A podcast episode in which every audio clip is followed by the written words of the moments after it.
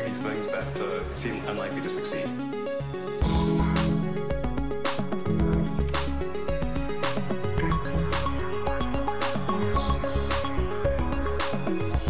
Ay, amigo Matías. Ay, que nos cierran el Twitter, Matías. Vaya días, estamos viviendo días históricos. Días históricos. Días históricos. Sí, señor.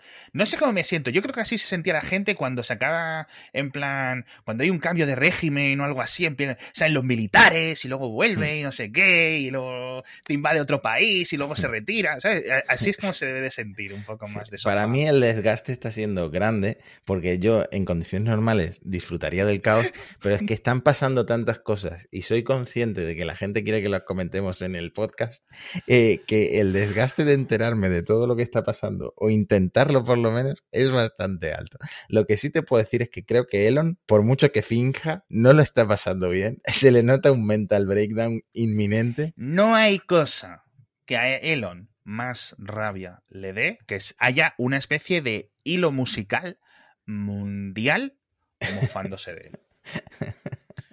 Y no lo puede apagar porque no puede, porque estamos ahí. Es decir, es un ciberbullying mundial como la Genki Dama de Goku, todos aportando nuestro pequeño grano de arena para Decía- acosar al tío este, tío. Decía un tuit, esto es como si se hundiera el Titanic, pero mientras tanto nos reímos todos del iceberg, ¿no? Del iceberg. Sí, sí. Es, es, es una locura. Lo sentimos mucho, pero por tercer episodio consecutivo tenemos que hablar mucho de Twitter. Yo lo siento He mucho. añadido cositas de SpaceX, he añadido alguna cosita de Tesla, que yo sé que tú no quieres saturar de Twitter porque se supone, se Sí. supone que a la mayoría de la gente no le interesa Twitter, pero eh, Twitter es de lo único en lo que se está hablando ahora mismo en Internet, te lo puedo asegurar. ¿eh? Eh, bueno, a ver, entre la gente un poco rara, entre los normales, pues ni se habrán enterado.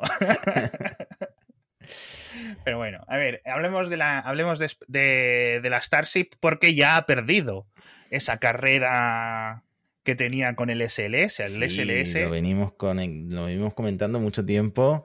Eh, eh, A Elon le habría encantado ganarle el pulso a la NASA, pero al final lo ha ganado la NASA después de mucho sufrimiento, ha despegado el SLS, todo ha salido bien. Por alguna razón no están enseñando fotos de la plataforma de lanzamiento, de la rampa de lanzamiento, porque por lo visto el despegue fue un poco agresivo con la rampa. Ah, sí. Sí, los fotógrafos que tenían ahí cerca sus cámaras todavía no han podido ir a recogerlas. Por eso todavía no hay fotos en Twitter de, de los fotógrafos estos que siempre tienen sus cámaras eh, Ah. programadas para hacer fotos. O sea, que Pero, la cámara ahí puesta en un trípode y se piran para que no Sí. les pille. Vale, vale, Ya vale. está yendo la Orión eh, a la Luna, mandando fotos espectaculares de la Tierra, o sea, todo muy bien, todo Sí. muy bien. Pero mientras tanto, en Cuéntame. SpaceX, eh, cambios importantes, cambios importantes. Eh, a través de un reportaje de Information, nos hemos enterado que Wayne Shotwell, eh, no solo la mano derecha de Elon en SpaceX, sino la jefaza ahora mismo que está tan Sí. metido en Twitter, Sí, sí, sí, eh, absolutamente. se, se ha hecho cargo de la misión Starbase, es decir, de lo que es las De instalaciones todo. donde se hacen la. Starship, que era antes uno de los cargos de Elon dirigir todo eso, pues ahora Shotwell asume la supervisión, pero hay más, ¿eh? Bueno, Shotwell no hace falta decir quién es, presidenta, directora de operaciones. Nuestra eh, mejor amiga, una ídola. Es de verdad, de las pocas personas, quizás sea un poco tan bien, porque no lo conocemos, no la conocemos tan cerca como, como a Elon.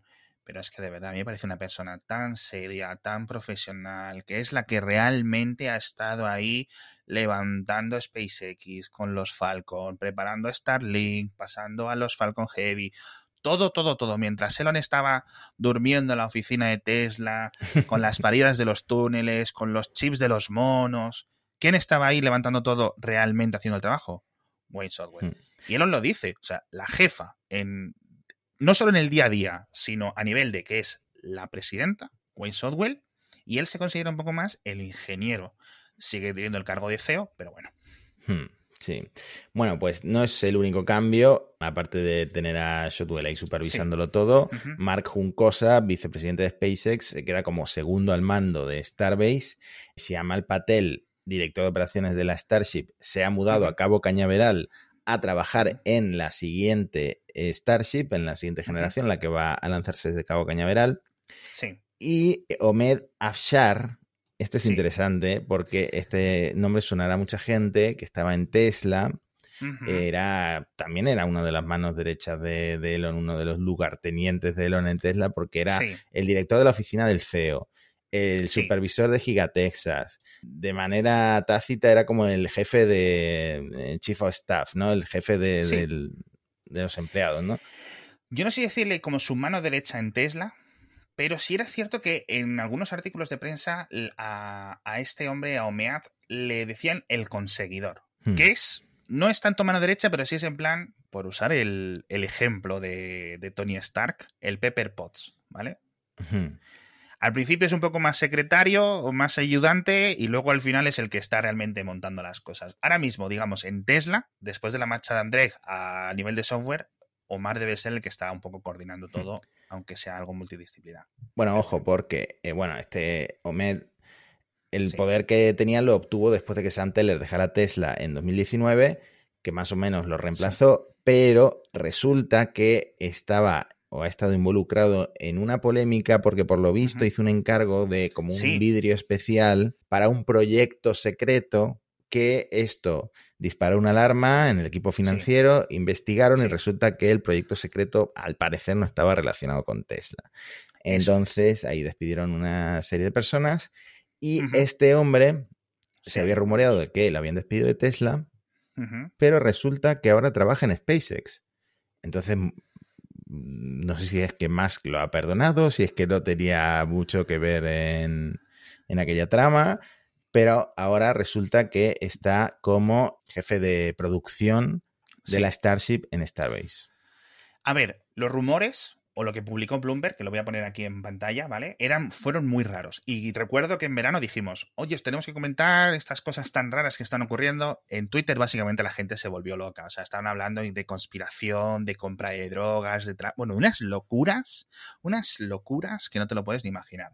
Pero realmente pues sería algo más eh, que no deja de ser peligroso dentro de una empresa que al final, eh, eso, ¿no? Que haya podido... Una de las teorías que a mí me parecía que podrían tener sentido es que había digamos, utilizado el músculo, no financiero, pero sí el músculo organizativo operacional de Tesla, Elon, para conseguir cosas para alguna de sus viviendas, ¿vale? Como comentabas tú, esos cristales especiales.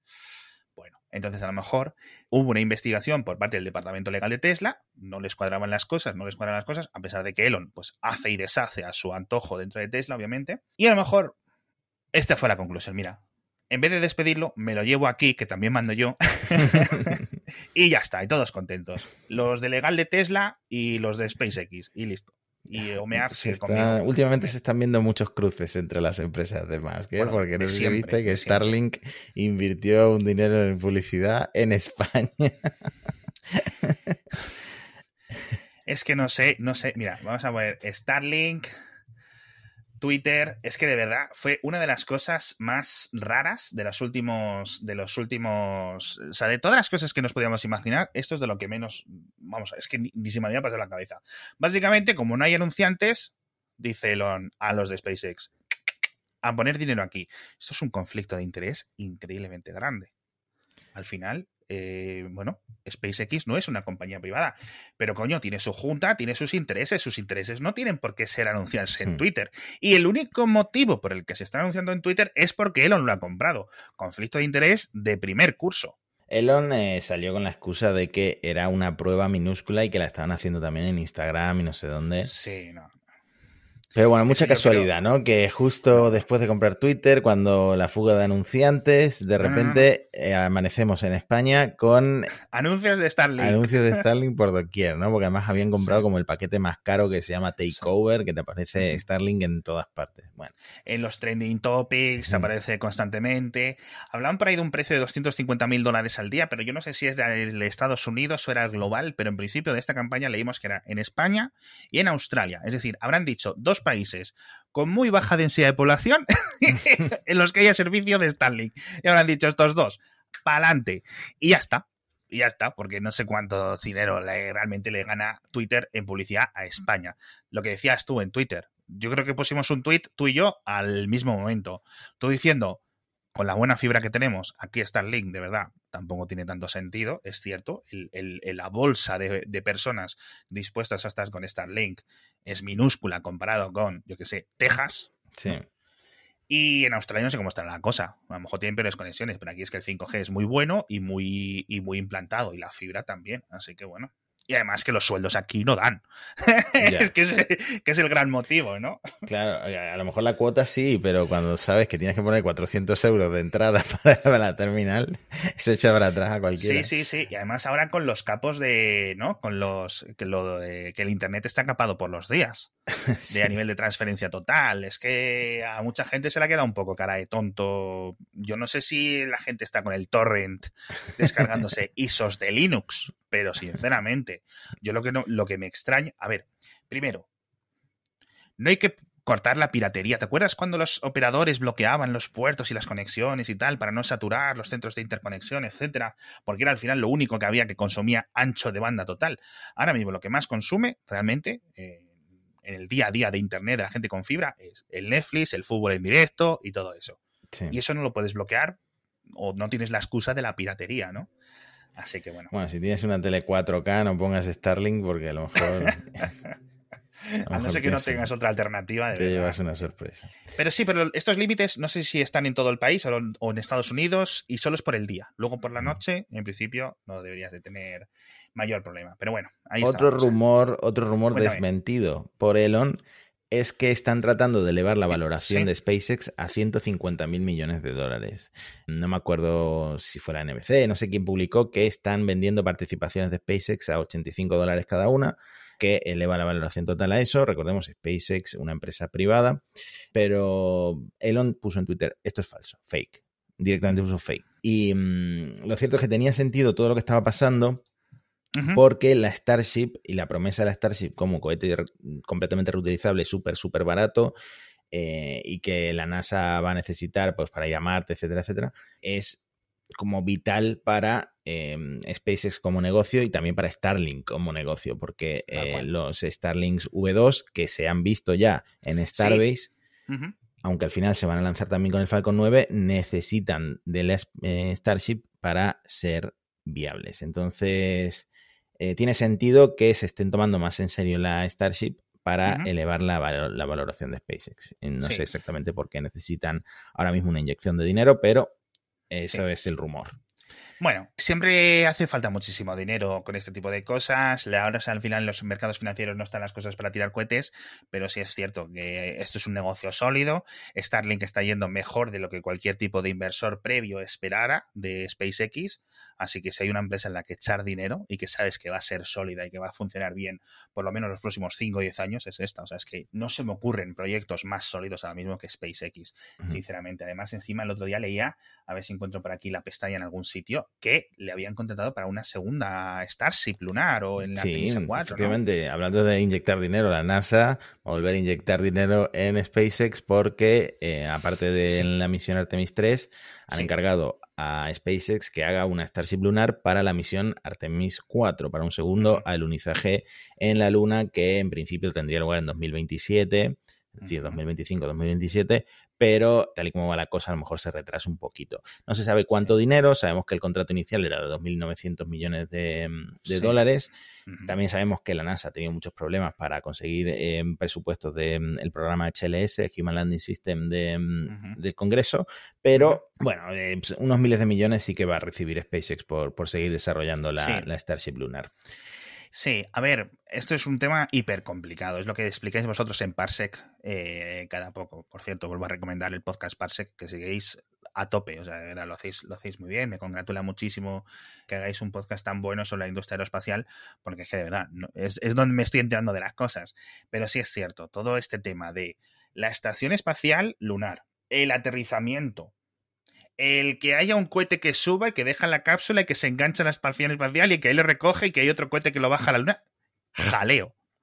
Terrible. Veremos. No sé si Veremos. Yo no- a mí no me gustaría ser el primero en alunizar con la, con la Starship Lunar, pero bueno, no, no creo que a estas alturas sea candidato de la NASA para ni de la ESA ni de. Si sigues con el CrossFit, todo es posible, amigo, amigo. Eh, bueno. accidente en Starbase que quizá disparó los cambios en ¿Sí? Starbase. Según. Information, de nuevo. Esta gente Hostia, tiene, sí.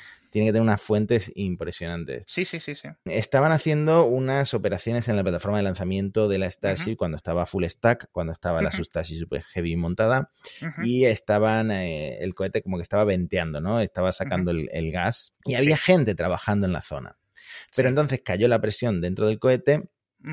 Y eso es muy peligroso porque eh, conlleva un riesgo de implosión, que es cuando el- esto ha pasado con algún prototipo, eh, se arruga como, como una Sí. lata, ¿no? Implosiona. Sí. Como el cohete estaba en ese momento lleno de oxígeno líquido, tan, tan, tan frío, tan criogénico, que podría matar a cualquier humano al contacto, si hubiera pasado esta implosión, una fuga de oxígeno líquido habría herido o matado a eh, la, A veintena, la veintena de personas que, estaba, personas que estaban trabajando en ese momento allí. Dos Entonces- docenas pone aquí. ¡Qué locura, tío! Hostia, hubiera sido Entonces- devastador, ¿eh? Los protocolos, obviamente, no se cumplieron porque los empleados no tendrían que haber estado ahí, tendrían que haber despejado el área para esta mm, operación de venteo del cohete. Sí. Y me imagino, o por lo menos eso es lo que relaciona The Information, que es una de las Sí. razones por las que se han producido tantos cambios en Starbase. Aparte de que Elon está ahora mismo en San Francisco, en la Claro. planta 10 de la sede de Twitter, eh, apagando fuegos o intentándolo por lo menos. Sí, efectivamente. Es. Esto al final es lo que más lo que más rabia me da de todo lo de Twitter. A mí Twitter de verdad que me importa. O sea, va a seguir eh, funcionando más lento, más rápido, se va a caer, se va a dejar de caer. Sinceramente, son problemas secundarios. A mí lo que me toca los cojones, y os lo digo mal y pronto, es que Tesla ya va redireccionada. Ya está funcionando casi en piloto automático, nunca mejor dicho, ¿no? Pero tío, tú ves los dos proyectos y es que dices, pero ¿cómo decides? Pero bueno, ya hemos visto, ¿no? Que se le fue un poco la perola con Twitter. Y a lo mejor, pues yo no sé qué impacto tiene el, día a día Elon en, en el Starship, pero sí es cierto que es una distracción. Grande, grande. Bueno, ya se están acelerando las cosas en Starbase. El Booster 7 ha hecho hace poco una prueba encendido con 14 motores, que creo que es el récord. eh, y pronto, pues con los eh, con el resto de los 33 motores. Tío, qué, qué fotaza. Te cuento muy rápido antes de pasar a Twitter alguna novedad de Tesla. Sí, porque yo también quiero hablar de Tesla. Muy bien. Y te voy a decir una exclusiva, Matías. Venga. Voy a defender a Tesla. En este podcast, en directo, Alex Barredo va a defender a Tesla de la prensa manipuladora. He dado la vuelta. En 130 episodios me he convertido en un Como, fanboy de como esto. si le faltaran a los más defensores en Twitter de, de la empresa, como si no tuviera esos locos que están 24 Imagínate cómo ha tenido que ser para que tenga que salir yo a defender esto. Ya, Cuéntame, cuéntame, venga. Bueno, lo primero, dice que van a hacer 100 Tesla Semi este mismo año, que no sé si, no sé si es muy optimista, pero bueno, hay una de estos eventos de entrega el 1 de diciembre, así Sí. que mínimo uno, porque si no sería un evento un poquito desangelado, Sí, mínimo sí, sí. uno, mínimo uno van a entregar.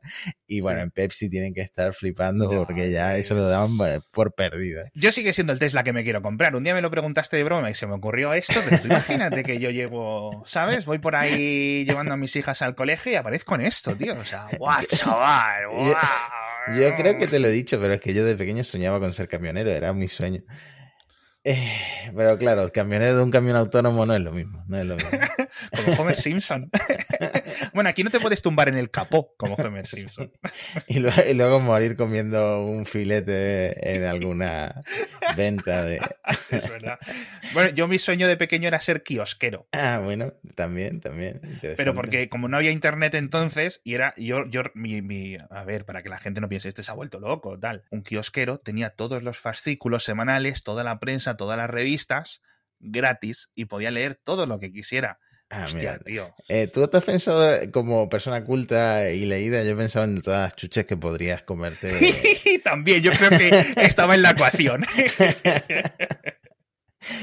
bueno, Tesla Solar, nuestra eh, sección favorita de Tesla, eh, está reduciendo mucho su tamaño. Por viste, muchos clientes que han recibido un email de, en plan, eh, luego de revisar su pedido, nuestro equipo ha determinado que su hogar se encuentra en un área que, en la que ya no servimos. Sí. Hemos procesado una cancelación, recibirá, recibirá un reembolso completo. Sí. Y bueno, pues por lo visto están quitándole prioridad a, a esta parte que antes era Solar City y están reduciendo su tamaño. Sí, es complicado de explicar. Primero, porque aquí se mete por medio todos los posibles elementos judiciales en tribunales de la adquisición de Solar City, que sigue sin ser trigo limpio, recordemos, ¿vale? Es decir, Elon utilizó el capital de una empresa para rescatar otra empresa en bancarrota, tanto técnica como no técnica, de sus familiares y que en principio, por mucho que se escudara al final y que la Junta es independiente, la Junta hace lo que dice Elon. Y punto. Y ya está. Así que es complicado. Esto es un poco curioso, porque sí es cierto que la parte solar de Tesla estaba muy fastidiada durante los últimos trimestres, pero ha empezado a recuperarse y estaba a buen ritmo. Entonces, esta noticia ha sorprendido. Pero, en principio, si la entendí bien yo el otro día, lo que explican es que se van a dejar de meter en las instalaciones. Es decir, que lo van a dejar a contratistas. Es decir, mm. van a como desligarse del rollo que es complicado, que es la instalación, etcétera, porque además, bueno, pues es la parte más complicada de la gestión de los paneles solares, ¿no? Fabricarlos desde donde sea, ¿no? Desde Nevada y llevarlos y ponerlos, pues es un negocio más entretenido, la verdad, pero bueno. Tenemos que hablar del accidente brutal que yo creo que cualquier oyente de Elon habrá visto en redes sociales de un Model Y en China que dejó dos muertos y tres heridos. No sé si este es el tema polémico al que querías hacer referencia. Sí, sí, sí, sí, Estoy aquí abriendo varias, varias pestañas. Primero es para enseñarnos el vídeo. Eh, primero, la sorpresa es lo que decías tú. ¿Cuántas cámaras hay en China? ¿Cómo es posible que de un caso en la China rural tengamos nueve planos. Mira, perdón por ser tan frívolo, me parece una película de Bollywood de esta que cambian de plano cada, cada dos segundos. Sí, sí, sí, sí, sí. Pues bueno, en principio, para los que no lo hayáis visto, los lo pongo aquí un poco en el momento y si no os lo, describo. Un Tesla Model Y que parece que va a aparcar y no puede aparcar y eh, tira para adelante. ¿Vale? Y durante dos kilómetros y pico, pues eh, empieza a ir a una velocidad loquísima, a ir intentando esquivar coches, ir esquivando bicicletas, ir esquivando motos, eh, creo que esquiva, una silla de ruedas eléctrica incluso. O sea, una locura. Eh, estuvo a punto de matar mucha gente. Y aquí es donde se estrella con este motoreto de aquí. Y en principio son estas dos personas las que mueren en el accidente, ¿vale? No el conductor del Tesla. Muy trágico, pero sinceramente. Este titular, por ejemplo, un auto Tesla en piloto automático atropelló y mató a dos personas. No. En Sataka, el conductor de un Tesla atropelló y mató a un motociclista. ¿Tenía el autopilot encendido? No hmm. lo tenía. No lo tenía. ¿Auto Tesla enloquece y atropella a cinco personas en China? No. De verdad que no. ¿Un Tesla acelera? Que no, que de verdad que no estaba en piloto automático yo lo siento mucho, porque esto sería una noticia a nivel tecnológica mucho más interesante de lo que ha ocurrido en la realidad, ¿vale? Que un señor se ha confundido, ha entrado en pánico, ha pisado el acelerador y ya está. Yo lo siento mucho. Es lo que hay. Ni las luces de frenos estaban encendidas. Es decir, no hay ningún momento en que intente pisar el freno. Si pisas los dos pedales, el coche se para. Es decir, si tú pisas el acelerador y el freno a tope, el coche frena. El coche se para no estaba frenando el señor a bordo del conductor, a, bordo del conduciendo el coche. Hmm. Así que, ¿quién ha atropellado y ha matado a dos personas? Un señor en un coche. ¿Por qué es noticia? Porque es un Tesla. Hmm. De nuevo, me pongo la medallita aquí de fanboy de Tesla, sin ser yo nada de eso, pero es que es cierto que dentro de todas las conspiraciones y todas las acusaciones de que la prensa contra Tesla, la prensa contra Elon, este caso es sangrante, sangrante de verdad. Se suman dos cosas que has comentado. Eh, la primera, eh, es muy normal hoy en día en la prensa que salga un tweet viral o un TikTok viral y eh, se publique tal cual viene el tweet con la explicación que da el tweet como noticia, sin ni siquiera irte a la prensa local de China con el Google Translate y ver lo que dice la policía, por ejemplo. Eh, eso es muy normal y es terrible que ocurra eso, pero claro, es que este tipo de noticias se sacan rápido porque dan muchísimo, muchísimo tráfico, que es la moneda de cambio que luego se cambia por publicidad, por ingreso. Yo no, esa explicación que das tú es cierta. Es decir, esto ocurre. Lo que pasa es que es relativamente simplista, porque, por ejemplo, Reuters no juega esto, el New York Times no juega esto. Pepitoblog.com sí juega esto. Incluso algunos medios de que deberían de ser más respetables sí juegan o se equivocan o no actualizan la información. Porque algo no confirmado no puede formar parte del titular. Es decir, si luego en el, en el artículo me explicas no se sabe si el autopilot estaba encendido o no. Sí.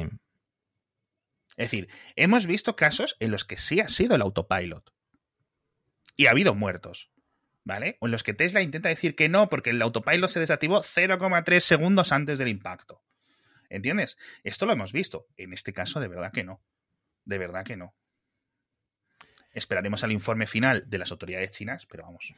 Y la otra cosa es que en China el tema del frenado fantasma este eh, no se utiliza mucho en contra de, de Tesla, incluso la familia del conductor dijo que él se había quejado de los frenos, pero es que, claro, si no se enciende la luz de frenado, pues ya son muchas cosas en contra de, la historia, ¿no? Es que de verdad, eh, si tú lo ves correr, o sea, es que se pone casi a 200 kilómetros por hora el coche. Es que esto no ocurre, o sea, esto en autopilot no pasa. De nuevo, o sea, es que hay tantas indicaciones para saber que no está en autopilot y luego Tesla ha dicho, en los logs no sale que está en autopilot. O sea, algo que puedes ya saber incluso por las múltiples cámaras. Si no hubiera habido cámaras, yo dudaría. Pero con ocho planos diferentes, la explicación mucho más sencilla. Sinceramente, vamos, a mí me parece 99,99999. Incluso sin fiarme de Tesla y de la comunicación de Tesla, que pueden mentir por interés propio, lo que sea.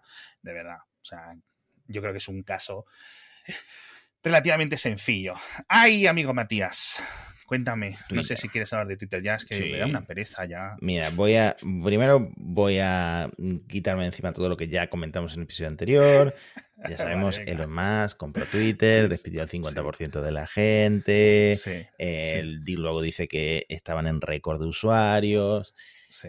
Eh, una cosa que no comentamos es que por lo visto gente que había silenciado o bloqueado a Elon Musk de repente empezó a ver sus tweets. Yo esto no lo he comprobado, no sé si es verdad, pero bueno, hay gente que lo dice. Esto es un poco raro, porque suena a mí un poco raro. Eh. Esto es un invent como una catedral.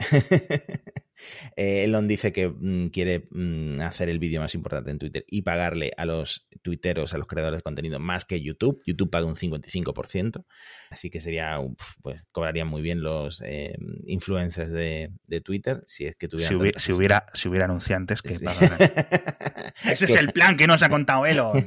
claro. a Rubius y, a, los creadores, ¿no? Es que el plan, por lo visto, es la deuda que tiene Twitter pagarla con eh, usuarios de pago de Twitter Blue que se esperaron a pasar a que pasaran las elecciones. Por cierto, perdió la candidata de Elon Musk. Elon Musk votó por primera vez, según él, a una candidata republicana, Mayra Flores, en el distrito 34 de Texas. Perdió contra el demócrata Vicente González. Así que eh, primera vez que Elon habla tan activamente y de política y recomienda a una candidata y pierde.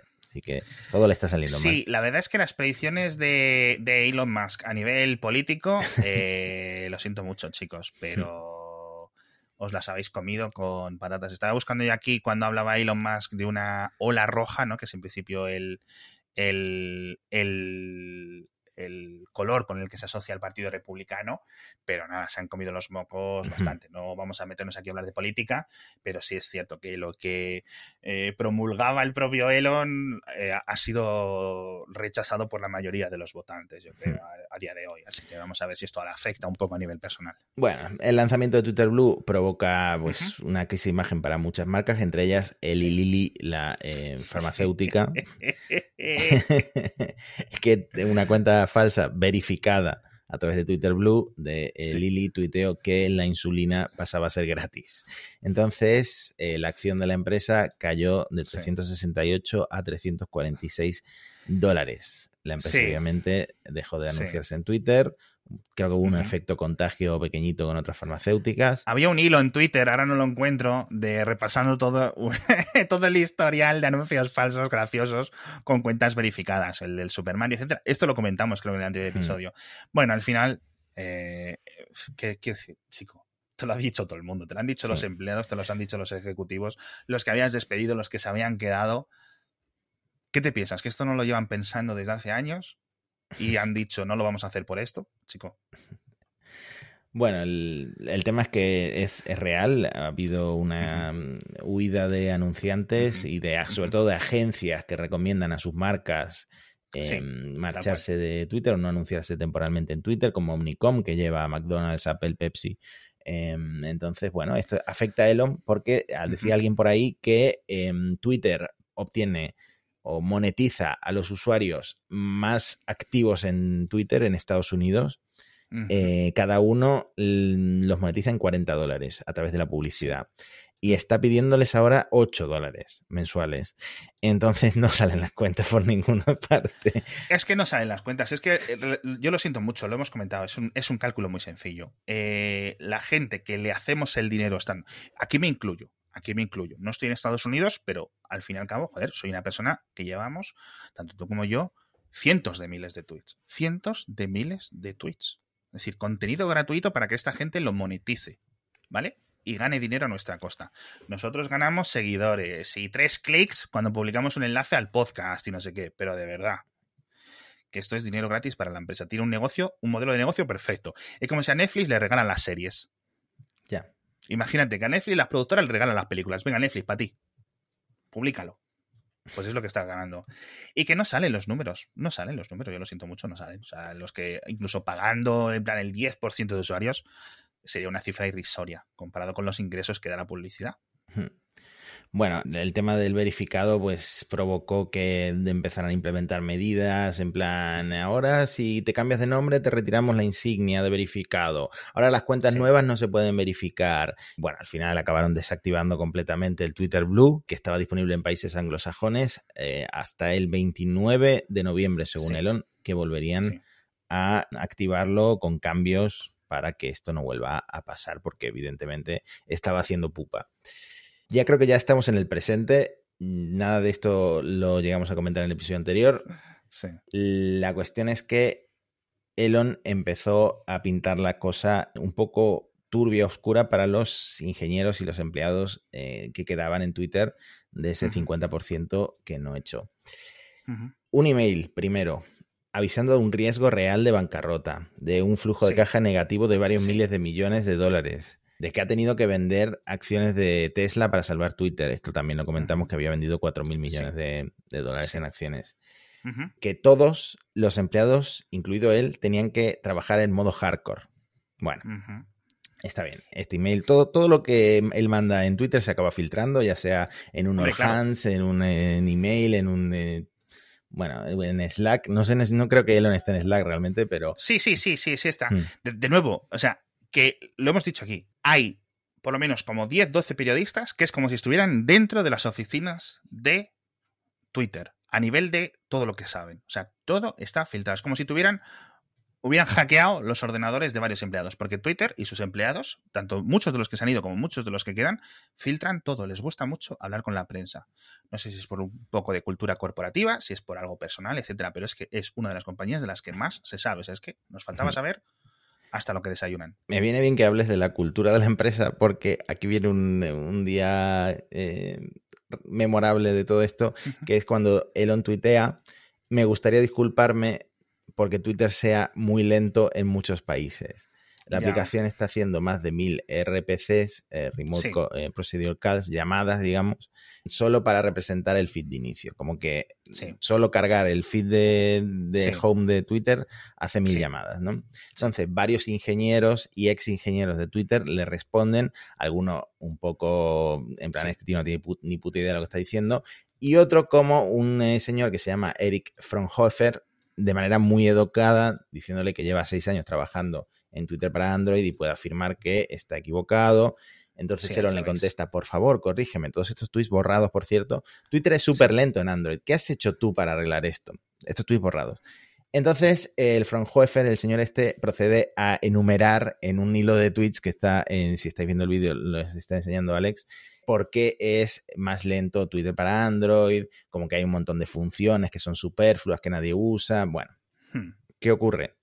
Que Elon acaba despidiendo a este, a este señor, a este ingeniero y a otros ingenieros, hasta 20, según se rumorea, que lo criticaron tanto en Twitter como en el Slack interno de la compañía. O que enlazaron al tweet, eh, o que reaccionaron al tweet hmm. dentro de Slack, etcétera. Esto ha dado mucho que hablar, como dice Matías. Claro, obviamente, criticar a tu jefe es una cosa rara. Es una cosa peliaguda. ¿Es posible que este despido sea improcedente? Es posible. Es posible. ¿Es real que Twitter a nivel interno tiene una política, ¿no? De, digamos, de discutir las cosas de una forma transparente con tus jefes, etcétera. Sí, tradicionalmente lo ha tenido bajo los últimos años de Jack Dorsey, ¿no? Estaba invitados, invitaban a los empleados a, digamos, ser un poco críticos con la dirección y las cosas para, al final, en la diversidad de opiniones podría... Entonces, bueno, son empleados que llevan ocho años trabajando de, de un método y al final, pues no sabes cómo hacerlo. También te digo una cosa, es un poco estúpido criticar a tu jefe cuando sabes que tu jefe es Elon Musk en público. Que si sabes cómo va a acabar la cosa. nunca sabemos si este Eric lo estaba buscando, no lo estaba buscando. Pero vamos, la gente, ¿cómo se le ocurre criticar al jefe? A mí me parece un poco estúpido, pero bueno. Bueno, el Twitter la verdad es que no ha fallado mucho últimamente, pero sí que el, la verificación en dos pasos, el SMS que te mandan para entrar en, cuando tienes activada la verificación, no, no funcionó durante unas horas, yo creo, porque a mí siempre me ha funcionado. Yo lo tengo activado y me llega el SMS sin problema. Eh, pero bueno, hubo ahí un poquito de miedo por la gente que pudiera desloguearse y no volver a, loguearse. Sí, sí, a mí me funcionó bien. Yo cuando vi eso dije, hostias, tú voy a abrir una pestaña de, una pestaña de incógnito a ver qué, qué tal y, no, y me funcionó y me funcionó bien. O sea, me mm. llegó. A, a lo mejor es posible que la plataforma que utilicen para enviar los SMS en Estados Unidos sí estuviera caída, y en España sí funcionase. Hmm. Entonces, bueno, pues. Bueno, voy un poquito más rápido. Un senador eh, que amenaza a Elon con, que el Congreso investigue eh, sus empresas, Twitter. Bueno, esto es porque a este señor Ed Markey lo estaban también suplantando su identidad con una cuenta verificada. Elon se burló de él y, y bueno, acabó escalando la cosa. Pero mm, todavía no quedó en nada. Eh, luego, en la demanda que tenemos que hablar en el episodio siguiente de los 54 mil eh, millones de bonus de Tesla, Elon dijo que no va a ser el CEO de Twitter para siempre, que em, no quiere ser el CEO de ninguna compañía.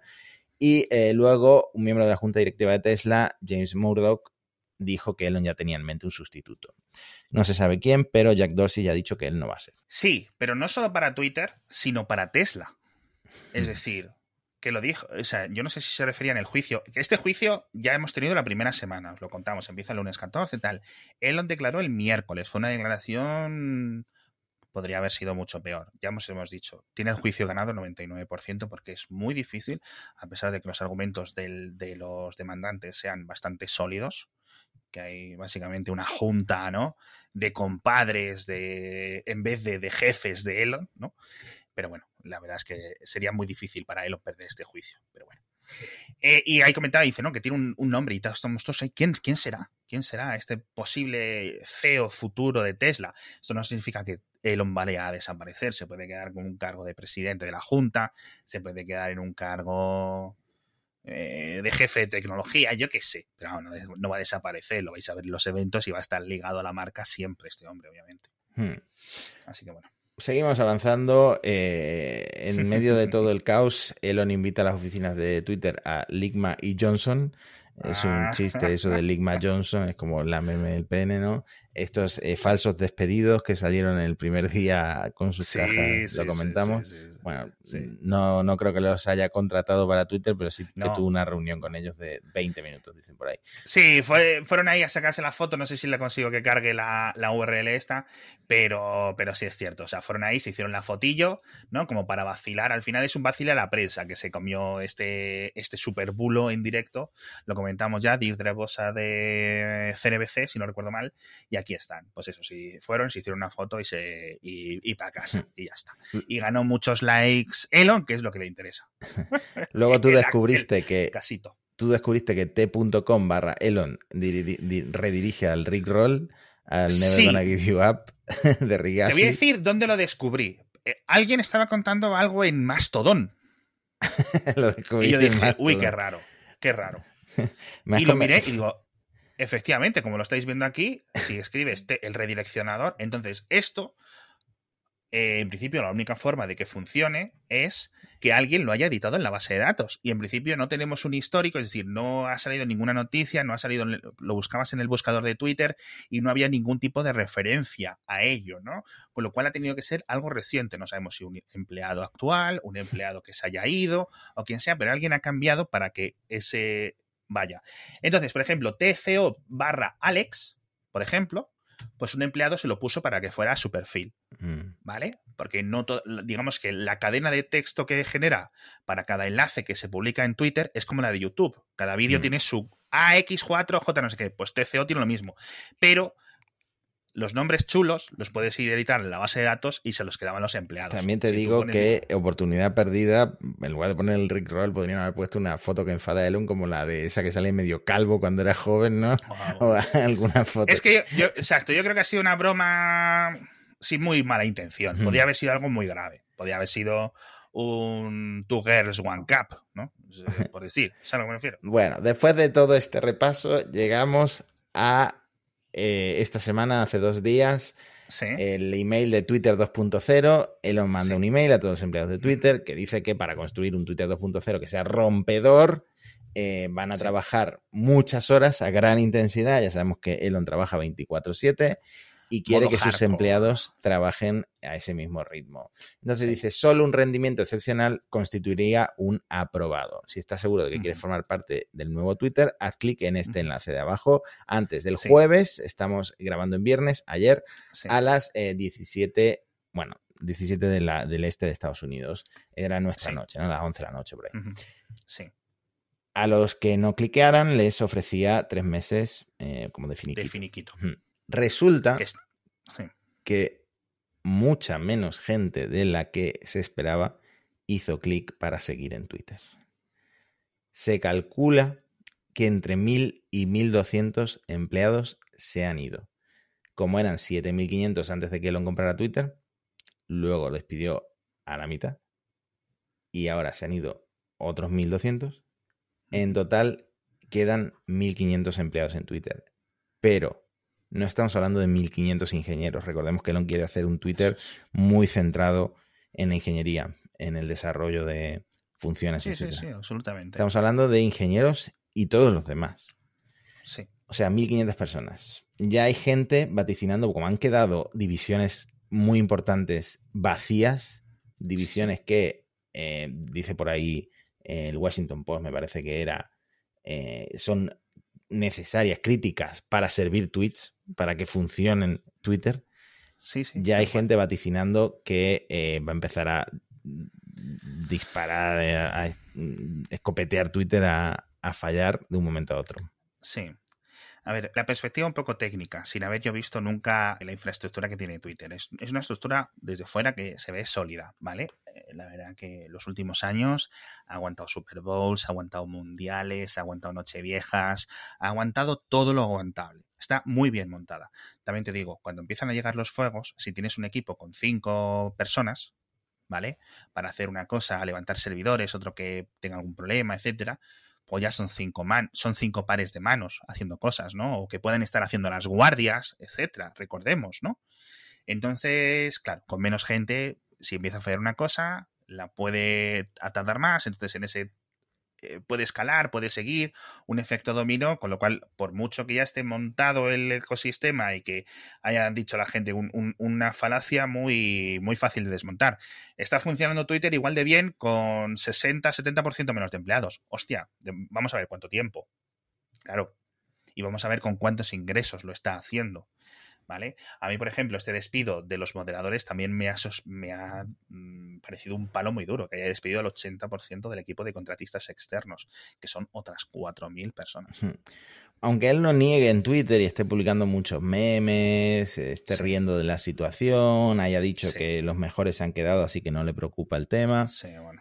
eh, se ha filtrado que ha mandado tres emails seguidos el viernes eh, haciendo como un llamado a eh, los programadores, a los, cualquiera que sepa programar, que suba a la planta 10 con capturas de su código más destacado, de lo mejor que hayan hecho, y que le expliquen personalmente qué es lo en qué destacan ¿no? en su trabajo. Y la cuestión es que no han perdido el acceso los, los 1.200 empleados que mm, se han decidido irse, pero sí han cerrado las oficinas hasta el lunes por miedo a sabotajes.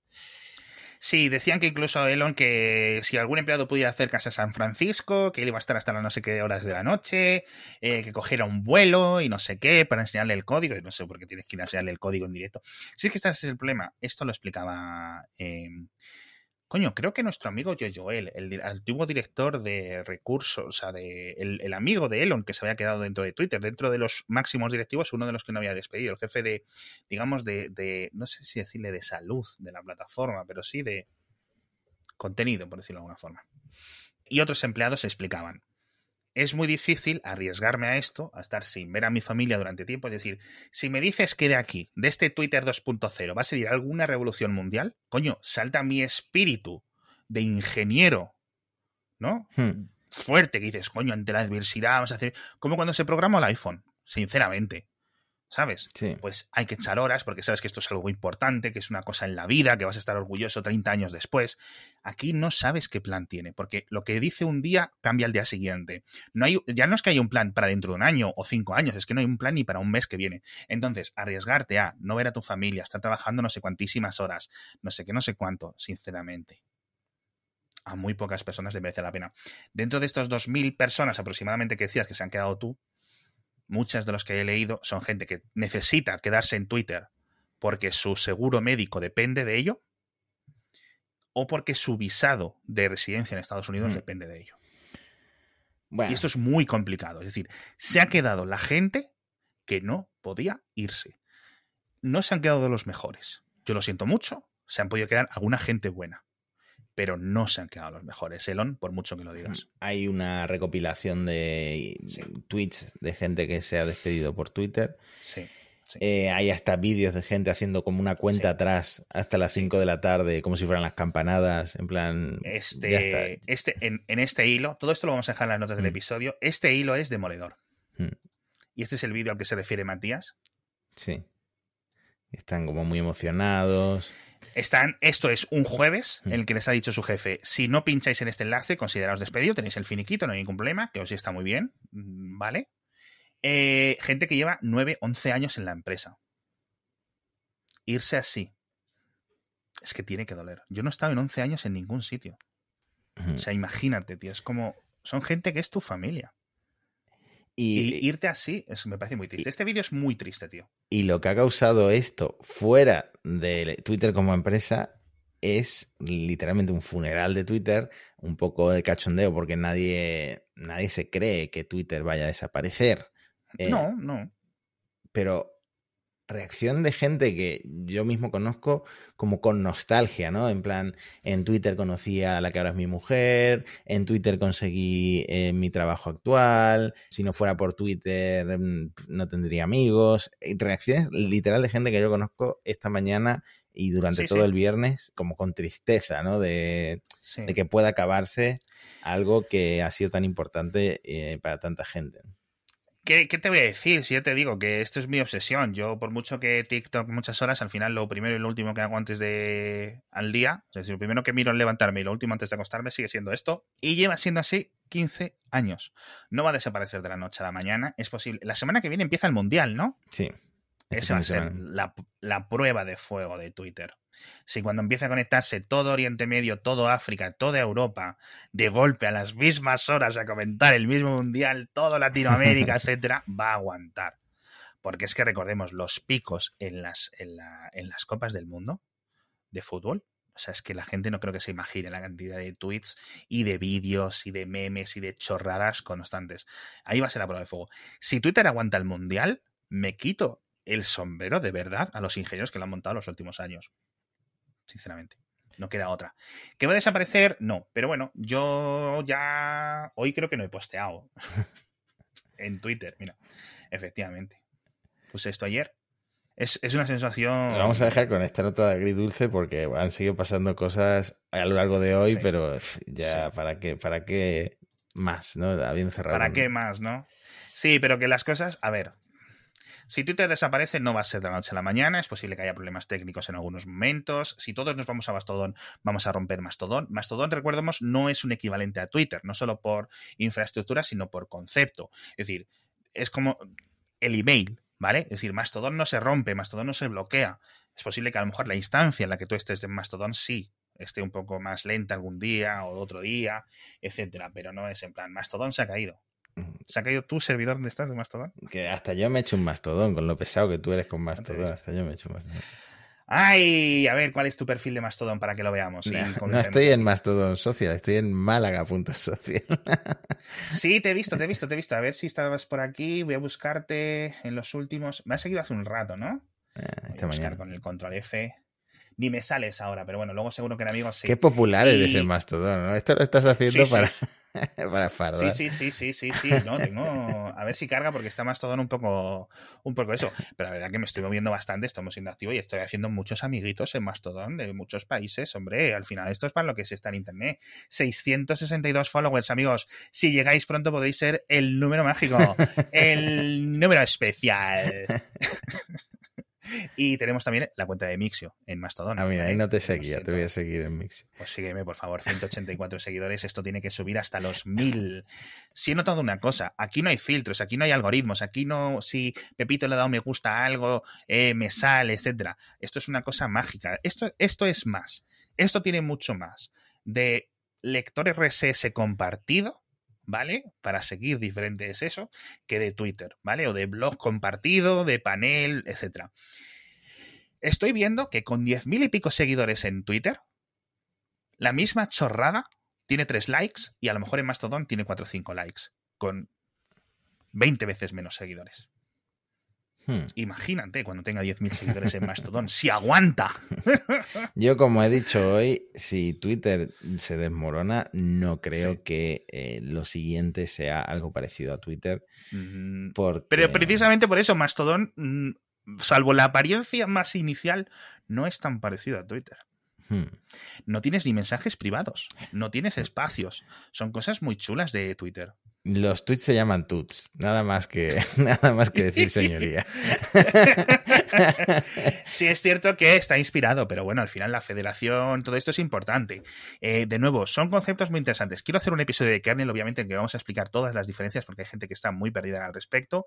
Pero bueno, eh, yo Mastodon y Twitter lo veo como algo, eh, ¿cómo se dice la palabra? Em, paralelo. Es decir, uno no tiene por qué triunfar para, o que uno no tiene que caer para triunfar el otro, sinceramente. Yo veo dos cosas que pueden seguir adelante sin ningún tipo de problema en el futuro, de la misma forma que Twitch y YouTube existen y ninguno va a desaparecer de la noche a la mañana y ninguno va a ganar al otro nunca, ¿no?